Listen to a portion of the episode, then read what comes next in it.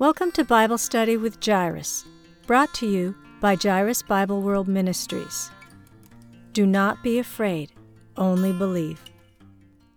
Brother Jairus leads a Bible study group in Chinese every week, and the Holy Spirit often speaks to people during these meetings. We felt compelled to share some of the revelations we received from the Holy Spirit, and we hope these studies will reach and benefit more listeners.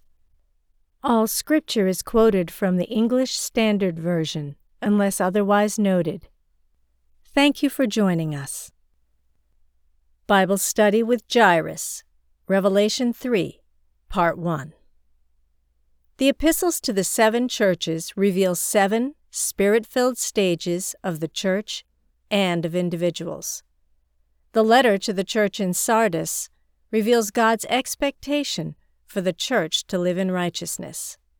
As we learn in our last study, the letter to Thyatira reveals God's expectation that the church members become spirit filled kings who can rule the nations with a rod of iron.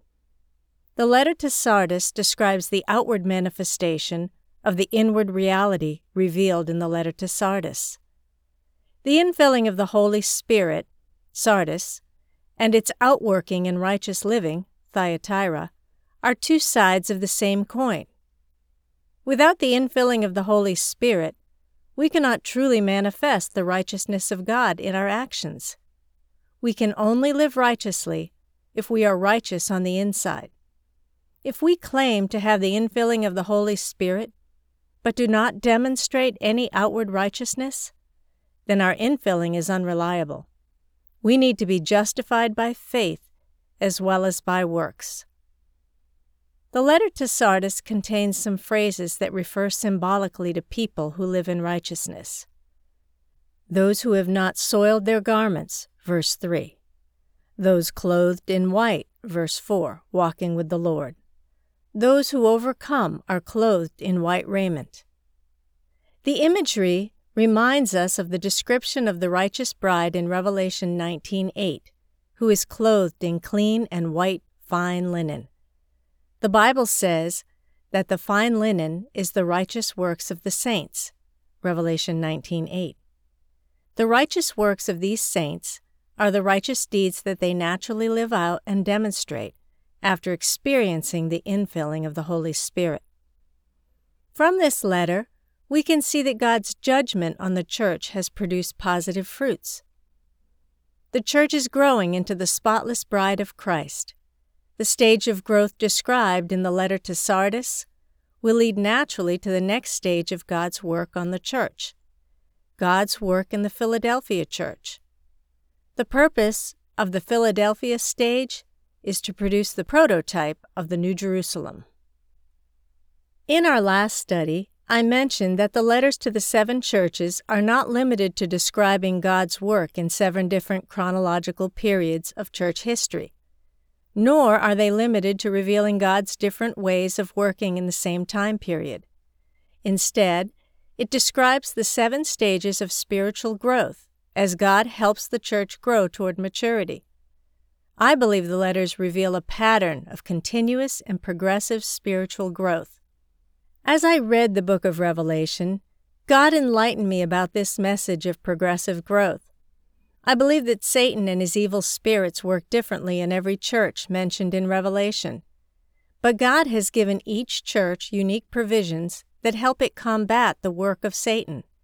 In this way, each letter exposes a different aspect of the work of evil spirits, and also reveals an aspect of the Lord's provision. God's provision helps the individual church escape the deceptions of evil spirits and grow up in every way into him who is the head into Christ. Ephesians 4:15. To recap what we have learned, let's briefly review the ways God provided for the unique struggle in each church.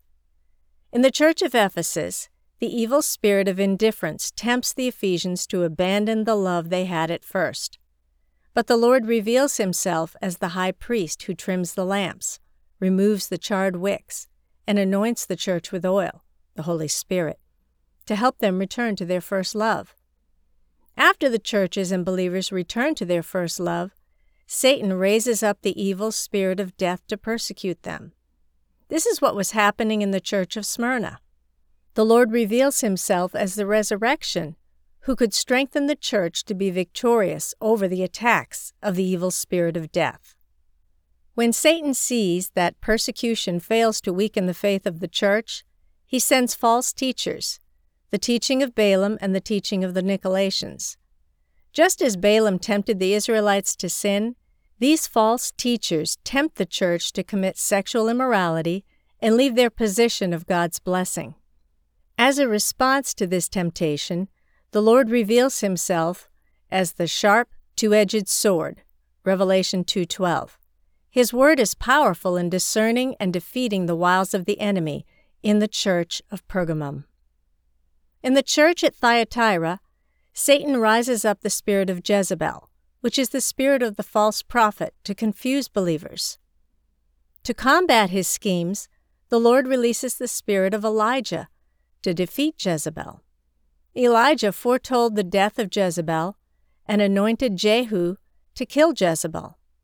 In the same way, as believers defeat the evil spirit of Jezebel, they will grow into spiritual kings. God will give them authority to rule over all nations and they will reign in life. Romans 5:17.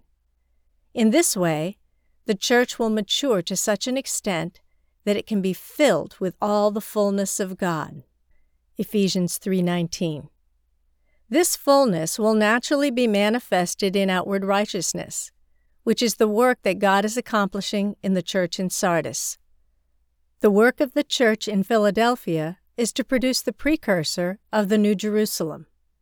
God's work in the Church of Laodicea is to achieve the ultimate victory, allowing us to sit on the throne and reign together with Christ. Each of these letters reveals a stage of spiritual growth, a stepping stone toward God's ultimate purpose for the church. It also represents the seven stages of trials that the Lord sends to the church the seven ways that evil spirits work, and the seven provisions of God to combat these evil spirits. The Lord's epistles to the seven churches represent God's responses to the seven aspects of the work of evil spirits, helping the church to overcome them. In this way, the church as a whole, the bride of Christ, continues to grow in all things into Him who is the head, Christ. God's judgment begins with the house of God. 1 Peter 4:17. Only after the house of God has endured judgment can God continue to judge the rest of the world. This is why the seven seals and seven trumpets, Revelation chapters 5 through 11, are not revealed until after the Lord's letter to the seven churches. The seven seals and the seven trumpets represent God's continued judgment and cleansing of the world which must take place after God's judgment and cleansing of the church. I believe these letters to the seven churches are the seven stages of God's judgment and cleansing, which purify the church and prepare it to enter the next stage of God's work. Our spiritual growth and skill prepare us to level up in our ability to withstand trials. A video game player can only advance to the second level after gaining sufficient skills and abilities to win the first level. In the second level, there will be even stronger enemies, which will help the player prepare to face the challenges of the third level. Similarly, a child is only allowed on certain Disneyland rides after he has reached a certain height. In the same way, our level of growth or spiritual stature determines whether or not God will allow us to enter the next stage of His work. Only when God's church is mature and cleansed will God be able to begin the process of cleansing the world. In this age, the church is experiencing judgment, cleansing, and trials. The church's degree of maturity determines the timing in which God begins to cleanse the world. If we fail to mature spiritually, God can't allow us to advance to the next stage of His work, which is judging the world. Just as the Israelites wandered in the wilderness for 40 years, many churches and believers are wandering in circles. But we must mature spiritually so we can cooperate with God's work and enter the spiritual land of Canaan. Through an inspiration of the Holy Spirit, I understood that the Lord's epistles to the seven churches not only reveal seven stages of growth in the worldwide church, but also reveal a microcosm of God's work in the entire book of Revelation. The church is a microcosm of the kingdom of God. In the future, the whole earth will become the kingdom of our Lord and Christ. Revelation 11:15. But before this can be accomplished, the church must first become the kingdom of our Lord and of Christ, which is why the Lord wrote the epistles to the seven churches. He wanted to purify the church and defeat the deeds of evil spirits in the church, so the church could fully embrace its status as the kingdom of God. What is the hologram theory? In Chinese medicine, the hologram theory says that the acupuncture points of our feet correspond to all the acupuncture points on our bodies. If you go for a foot massage, as long as you find the right acupuncture points, you can treat the diseases of the whole body. Similarly, the abdomen also has acupuncture points that correspond to the acupuncture points of the whole body. All disease in the whole body can be treated by doing acupuncture on the torso. An acupuncturist from our church frequently administers abdominal acupuncture on me, and it works every time to heal my body. What's even more amazing is that the ears also contain acupuncture points that correspond to the acupuncture points on the entire body. Another Christian brother in Christ gives me ear acupuncture to help me regulate my entire body and health. This principle is not only true of Chinese medicine. In Western medicine, understanding one cell can help scientists decipher the mysteries of the human body. The hologram theory means a partial and tiny thing, which can reflect a whole and entire picture. As I read the Bible, I realized that the seven stages of God's work in the churches are a microcosm of the work of God in the entire book of Revelation. Here are a few examples of this phenomenon.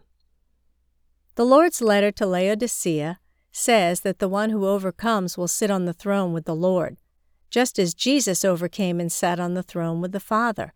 Revelation 3:21. This mirrors the throne of God and of the Lamb mentioned in Revelation 22:21. The Lord's epistle to the church at Philadelphia mentions being a pillar in the temple of God and that the name of God and the name of the city of God, that is, the New Jerusalem, are written on the overcomers, both of which are reflected in Revelation 21 as the New Jerusalem came down from heaven. The believers in Sardis are clothed in white, walk with the Lord, and live righteous lives. This concept is reflected in the bride in Revelation 19.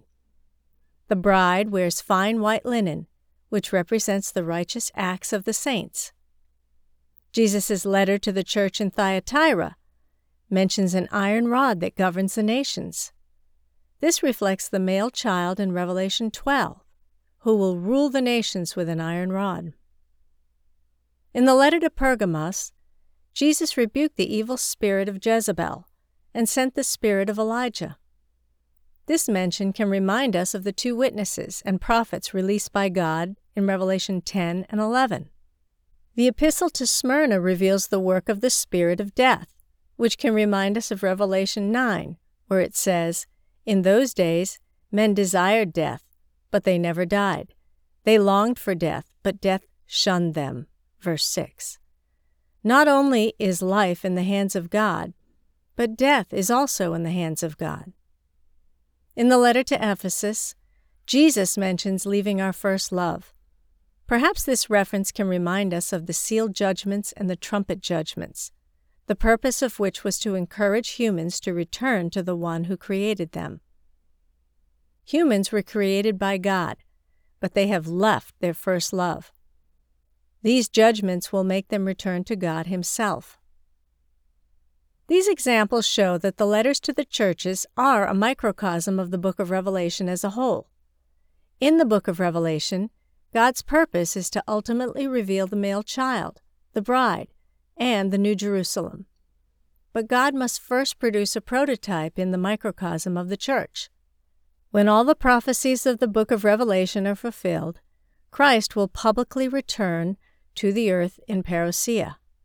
But God has already returned in a hidden way to his body, the church, in a miniature parousia. Parousia means the appearance and coming of Christ. Before the Lord's public appearance to the whole world, he has already made a hidden early appearance to the church. The word parousia has a two level meaning which includes both the public coming of Christ and the hidden coming of Christ. For the people of the world, the Lord Jesus has not appeared publicly. But for those who walk with the Lord as Enoch did, God has already appeared to us like the morning star appears before the dawn. 2 Peter 1:17. Those of us who walk with God have already experienced the appearance of Jesus. I once heard the story of Miss Margaret E. Barber, who was very eager for the Lord's appearance. She lived in the constant hope of the Lord's coming. One day, as she and Watchman Nee were walking along the street, she said to him, Perhaps when we reach the corner of that street, the Lord will return. She lived in great anticipation of the Lord's parousia, the appearance of the Lord. I believe that because of her love for the Lord, she was already experiencing an internal manifestation of the kingdom of Christ. She already had a practical experience of living in Christ's heavenly kingdom. The epistles to the seven churches demonstrate the seven stages of the Lord's work in the church, as He perfects His body so we can enter His heavenly kingdom. How is today's church doing in its spiritual growth? How is your church doing? How are you doing? Can you say that you're already living in the spiritual reality of the kingdom of the Lord? That you are living in the reality of the New Jerusalem? This is the question that we Christians must ask ourselves today. The Lord's letter to the church in Sardis reveals that God wants us to live in righteousness. How do we live in righteousness? We must experience the filling of the Holy Spirit which is exactly what God did for the church in Thyatira. The filling of the Holy Spirit and a life of righteousness are two sides of the same coin, as demonstrated in this personal testimony. When I was in the local church movement, I was encouraged to pursue the filling of the Holy Spirit. I was taught that only when we are filled with the Holy Spirit can we be greatly used by the Lord. Only when individual believers experience revival can the church as a whole experience revival. And revival comes from the filling of the Holy Spirit. As a result of this teaching, I began to pray for the filling of the Holy Spirit. First, in order to experience the filling of the Holy Spirit, we must confess our sins. As I sought God's infilling, I confessed my sins, repented of the weaknesses of my flesh, and removed the spiritual impurity brought about by the filth of the world. Since sin hinders us from receiving the filling of the Holy Spirit, we must deal with our sin before we can please God. We must deal with our sin because they hinder our fellowship with God and pull us away from our first love, our love for God. Jesus addressed the sin of the church at Ephesus, and we must address our sins as well. Second, in order to experience the filling of the Holy Spirit, we must overcome spiritual death. For example, watching worldly TV programs is not necessarily a sin, but it can bring us spiritual death. After watching TV for a long time, our prayers feel dry and dull. We feel like we are far from God and it's difficult to get into the spirit of prayer. This is the work of the spirit of death. Just like God overcame the spirit of death in the church at Smyrna, God can resurrect us from our spiritual death. Spiritual death comes from our sin and from our exposure to the world. The third thing we have to deal with is the influence of the world. The church in Pergamos was a church that was married to the world. The word Pergamum means married, united, and strong tower. This symbolizes that the church and believers were united with the world, and even allowed God's dwelling place to become Satan's seat. Revelation 2:13. We must rid ourselves of worldly influence so we can experience more of the infilling of the Holy Spirit. Fourth, to experience the infilling of the Holy Spirit, we must defeat the fleshly strongholds that allow evil spirits and false prophets to flourish in our midst. Through our strongholds, we allow false prophets like Jezebel to teach the depths of Satan, Revelation 2:24, to the church and to believers. Israel's entry into the land of Canaan is a picture of the filling of the Holy Spirit. If we want to experience the filling of the Holy Spirit, we need to defeat the evil spirits and the strongholds they establish, just like Israel under Joshua defeated the Canaanites. Only then can we have victory in the land of Canaan. Fifth, after experiencing the former stages of growth, we can experience God's work in the church at Sardis. That is, we can manifest outwardly through righteous deeds what God has already filled us with inwardly. Jesus said, "A good tree brings forth good fruit." Matthew 7:17. Just like a cup only spills the contents that are already inside it, we can only manifest the things that are already filling us. As we level up to later stages of growth, we face more direct attacks and challenges from evil spirits.